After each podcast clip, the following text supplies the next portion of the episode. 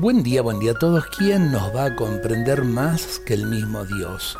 ¿Quién nos va a comprender más que el mismo Jesús que asumió todo lo mío, que asumió todo lo nuestro para devolvernos esa dignidad grande de ser hijos de Dios? Señor, te presento mi corazón con todo lo que ahora asoma en mí. Ante ti no te podría ocultar nada, pues ante ti está todo. En tu mirada amorosa todo lo negativo que hay en mí se convierte en fortaleza.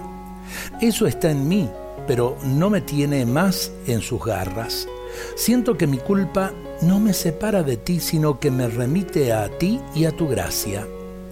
Contemplar tu misericordia me libera de estar girando en torno a mi sentimiento de culpa. Dejo de condenarme porque tú no me condenas, sino que me aceptas incondicionalmente. Me sucede lo que San Juan ha escrito en su primera carta.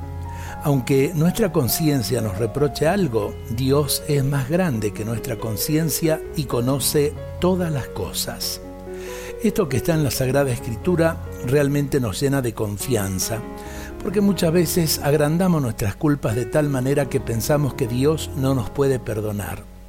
Si Jesús abrió sus brazos en la cruz justamente para perdonarnos, si Jesús resucitado en la esperanza me fortalece para que pueda caminar con fuerza en el camino de la vida, aún a pesar de mis debilidades, aún a pesar de mis egoísmos, Él está siempre dispuesto a perdonar. Dios nos bendiga a todos en este día.